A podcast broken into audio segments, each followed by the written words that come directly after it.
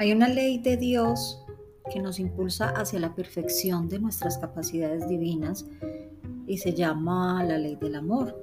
Ella nos dice que nuestros pensamientos, sentimientos y actos deben estar impregnados de orden, de equilibrio y de armonía.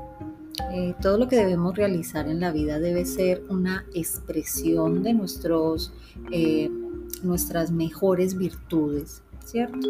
Si otra energía sale de nosotros que distorsiona la paz, la armonía de los demás, se convierte en deudas de amor.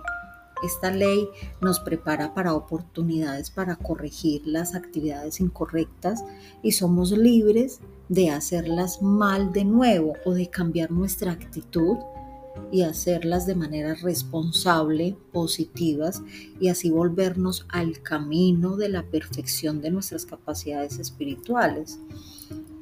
Pero si en cambio se nos antoja seguir actuando de manera contraria al amor, a ser mejores siempre, la ley del amor no nos obliga ahora a corregir el rumbo, sino que graba un continuo reprogramación y se acumulan esos errores.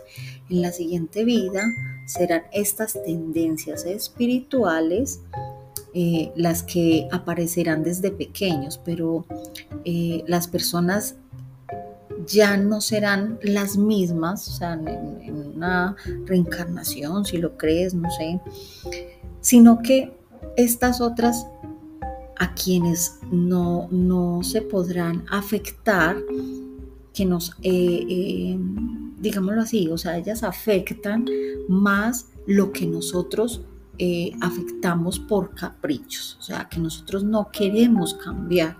No es que lo heredamos porque sí, sino simplemente porque nosotros no queremos abrirnos a nuevos conocimientos, a nuevas opciones. Entonces de allí que mm, no podamos eh, transformar nuestra vida desde un cambio de, de conciencia, ¿cierto? Entonces, cuando no nos abrimos a la ley del amor, no queremos razonar, no queremos eh, mirar todo este nuevo concepto de, espiritualidad, eh, es más difícil, más difícil poder activar esta ley del amor. Entonces, nosotros somos el cuerpo, somos luz, entonces es de allí que parte todo lo lo que nosotros vemos como crea somos creación de Dios. Entonces, al ser creación de Dios, somos netamente amor. Hay que activar sí o sí en este 2024 la ley del amor.